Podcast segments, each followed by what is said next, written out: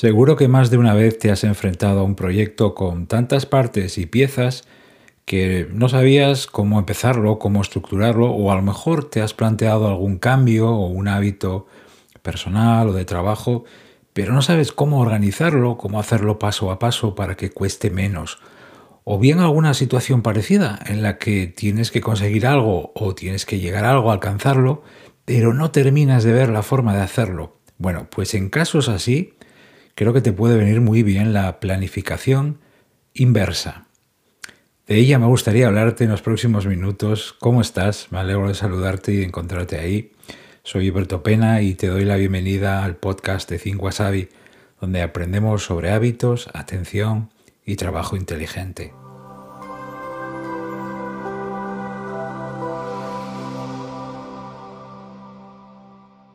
Planificación inversa, planificación reversa, también se conoce así, de estas dos maneras. Eh, elige la que, el sabor que más te guste, inversa o reversa. Es una técnica, por ponerle, eh, siempre andamos poniendo nombres los que nos dedicamos a contar cosas, ¿verdad? Es una técnica súper interesante, muy sencilla, y que yo utilizo bastante o lo he utilizado bastante en los últimos años y consiste en lo siguiente. Es fácil que ya te hayas imaginado el nombre, ¿no? Planificación inversa, reversa. En vez de planificar desde ahora hacia el futuro, que es lo que normalmente se hace, se trata de hacerlo al revés, partiendo de tu objetivo, el que tienes a largo plazo, generalmente es para cosas a medio largo plazo, ahí es donde le sacas partido a esta técnica, y luego partir del, final, por así decirlo, de la, de la bandera cuadros, y luego venir hacia aquí, hacia este momento. De esta manera, empezando por el final, resulta en algunas ocasiones mucho más fácil ver los pasos necesarios para llegar hasta ahí.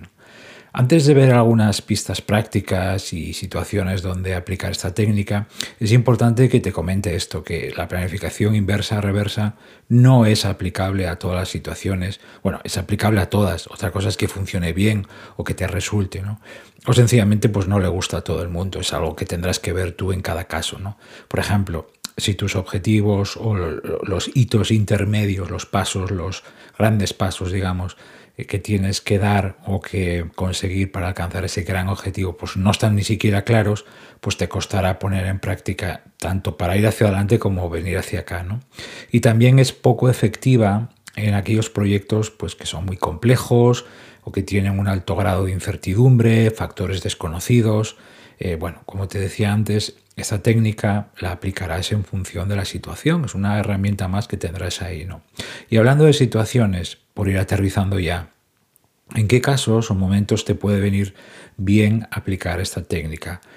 No hay un límite ni un número determinado de ellos, eh, lo irás viendo en cada situación, pero por mencionar algunos de los más habituales, un proyecto a largo plazo, un proyecto de trabajo, eh, que puede ser un lanzamiento de un producto, de un servicio, puede, tanto de tu trabajo como si estás emprendiendo en solitario o quieres hacer un proyecto con amigos, con la familia.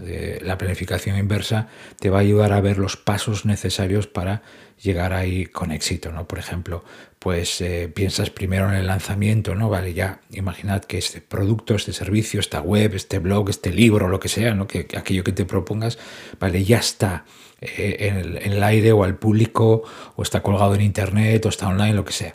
Y bueno, ahora vengo hacia atrás, ¿no? Las pruebas, el desarrollo, los proveedores, el diseño, lo que sea, ¿no? Otras situaciones también si buscas eh, subir o alcanzar un puesto en tu trabajo, un rol específico, con subir no digo escalar, ¿no? sino decir, desarrollarte, crecer. ¿no?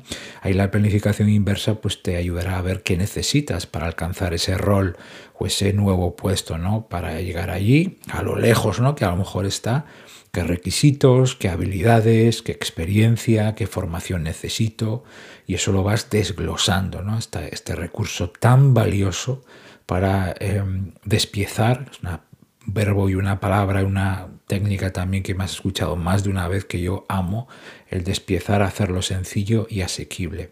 También si te estás eh, proponiendo o, te estás planteando algún tipo de eh, inversión familiar, como la compra de una casa, eh, ahorrar dinero para los estudios de tus hijos, bueno, todas estas cosas, ¿no? Pues, pues ahí es cuando defines cuánto necesitas, en cuánto tiempo lo vas a hacer, qué opciones de ahorro e inversión, eh, metas de ahorro mensual, anual, etcétera, ¿no? Al final vas, lo único que estamos haciendo es escalonar despiezar. Pero, como te decía al comienzo, hay muchas ocasiones en las que resulta más fácil venir del futuro para acá.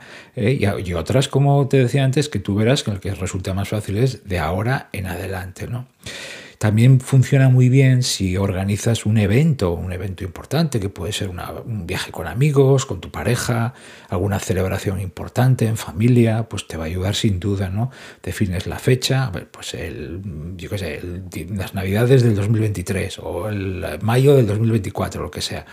Y ahí esa fecha con los plazos, pues te va a dar ya muchas pistas viniendo hacia acá, ¿no? La reserva, los servicios, la decoración, el, ahorro que tengas que hacer, establecer un calendario detallado, bueno.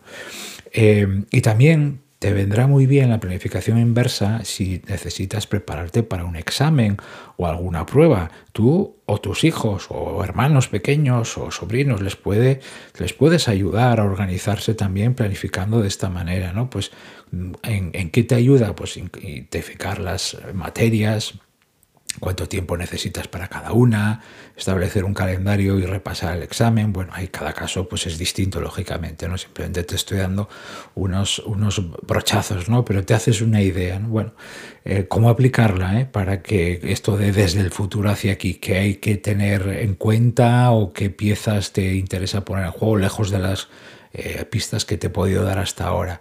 Bueno, el primer, la primera clave práctica muy importante es definir muy bien el objetivo a largo plazo. Antes te lo he dejado caer, ¿no?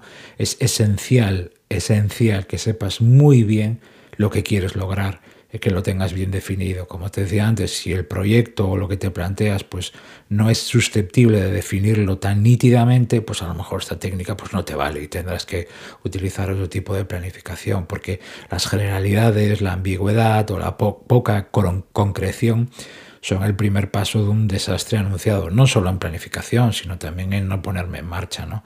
Por ejemplo, vamos a tomar, voy a ponerte este ejemplo, tengo un objetivo a largo plazo que es convertirme en un experto en una materia específica.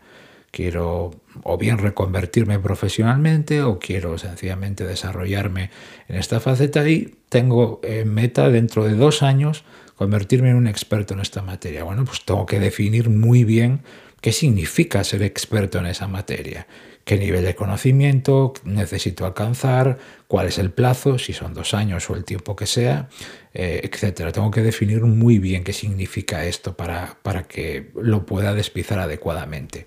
En segundo lugar, tienes que fijar, o debo fijar yo también, si lo que lo estoy haciendo contigo, los hitos intermedios del futuro hacia ahora. Los hitos intermedios no son las cosas que yo hago cada día o cada semana, que eso son más tareas que lo hacemos en nuestros puntos de control, sino em, momentos o hitos, valga la redundancia, que, tengo que llegar, grandes etapas que tengo que completar para alcanzar eso, ¿no? Pues eh, una vez que tienes bien definidos esos objetivos, pues vas creando esas etapas intermedias para alcanzarlos de manera pues eh, más sosegada y sin atragantones, ¿no?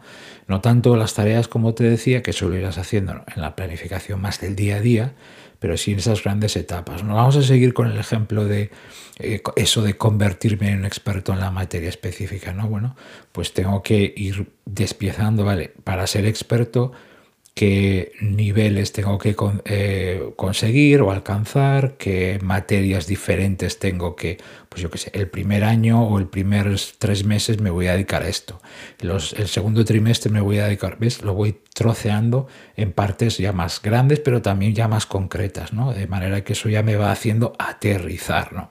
El tercer punto que debería haberlo dicho al comienzo, pero pues te lo comento ahora en tercer lugar, no te los estoy dando por orden de importancia, pero eh, siempre lo tenemos que practicar o que intentar cumplir. Ser realista, planifica con los pies en la tierra. eh, porque evitar, hay que evitar en, todo momento pues, que, pues, prometernos o, o, proponernos cosas imposibles. ¿no? Ahí es muy importante jugar adecuadamente con los tiempos, con los plazos, eh, lo que tienes ahora y lo que, lo que vas a conseguir, o lo que te propones conseguir realmente cuánto necesitas, ¿no? Porque un exceso de ambición pues termina fácilmente en la frustración, el abandono, en el sí, he empezado bien, pero luego se torció. Me ha pasado a mí un millón de veces y lo he visto otro millón de veces en otras personas. Em, pongamos, sigamos con el ejemplo tirando del hilo del experto en esa materia. ¿no? Imagina que yo quiero, como he dicho antes, en dos años. ¿no? Bueno, pues si yo a la vez estoy, tengo un trabajo a tiempo completo y además responsabilidades familiares y además mil historias con amigos o yo que sé, o con voluntariado o con otros compromisos, pues a lo mejor ni dos años lo, consigo, ¿no? Eh, es muy importante que más que pillarte los dedos en los tiempos y prometerte hacer mucho en poco, céntrate en estructurar bien el camino. Bueno, pues, pues dos años no va a ser realista, pongamos tres. Que luego se te da bien o eliminas lastre por el camino y resulta que en vez de tres años lo haces en uno y medio, fenomenal, pues, pues lo vas a celebrar tú el primero. Pero ya te va muchas veces las ansias que tenemos por conseguir algo bueno, eh, muchas veces nos, nos, imprime ya un estrés de partida que es malísimo, además que es incompatible con el resto de nuestro horario. ¿no? Y el cuarto punto para esta planificación eh, inversa o reversa, pues yo lo aplicaría a cualquier plan, desde luego, porque yo lo, siempre que he hablado de proyectos y siempre que he ejecutado los míos, para mí esta pieza es vital que es el revisar y adaptar constantemente. Para mí uno de los éxitos de cualquier proyecto, personal, profesional, familiar, etcétera, hablamos de cosas a medio y largo plazo que implican trabajo, tiempo, eh, muchas piezas, etcétera, es revisar. un, proyecto inevitablemente está condenado a torcerse porque hay muchas piezas en juego, porque el tiempo va pasando y hay imprevistos, entonces tenemos que ir eh, corrigiendo el rumbo, ¿no? Lo mismo que cuando navegas en un barco, tú pones la proa, especialmente en un velero, ¿no? Quizás uno de motor no pasa tanto, pero tú pones la, la proa a un, digamos, un punto, un cabo y nunca terminas allí. ¿Por qué? Pues porque el viento y la corriente te van desviando, entonces tienes que ir corrigiendo el barco, ¿no? Pues eh, la planificación inversa, la reversa y la de patas arriba, como la queramos llamar, es un punto de partida. Es, lo recalco, es un, es un mapa, ¿eh? Eh, pero y en absoluto es algo estático, inamovible, ¿no? Tienes que ir revisando, tienes que ir adaptando, pero es un extraordinario punto de partida y un mapa y unas coordenadas que te van a ayudar a ver mucho mejor el camino, a guiarte. Em, como te decía, esta planificación inversa nos sirve para todas las situaciones y no todos son ventajas, por supuesto, pero habrá momentos donde te venga fenomenal. Ahí tienes un recurso más para ti, para tu arsenal productivo, llamémoslo así, para que te apoyes en eso cuando lo necesites. Ese es el kit de todas estas técnicas, fórmulas, métodos, hábitos. Todo está ahí a tu servicio para facilitarte la vida, el trabajo, el tuyo o el de otras personas, para que lo vayamos utilizando. ¿Hay que utilizarlo siempre? No, lo vas a decidir en cada momento, irás echando mano de unas cosas y de otras siempre a, a favor de lo que necesitas en cada momento. Bueno, no te quito más tiempo, ¿eh? te, dejo ya. Ánimo con estos proyectos o con retos o con las dificultades que todos tenemos. Caray, es normal estar ahí peleando y no siempre todo sale bien. Eh, pero fuerza, fuerza para esos sueños también, que porque con hábitos, con atención y con trabajo inteligente no me cabe duda que es, es posible o es un poco más posible, ¿verdad? Te doy las gracias por haberme acompañado estos minutos, que hayas compartido este rato junto conmigo por regalarme tu tiempo y tu atención que valoro tanto. No te imaginas lo que lo valoro. Se despide de ti Berto Pena y hasta el próximo episodio me podrás encontrar en mi web thinkwasabi.com. Que tengas un resto de día extraordinario y nos escuchamos pronto.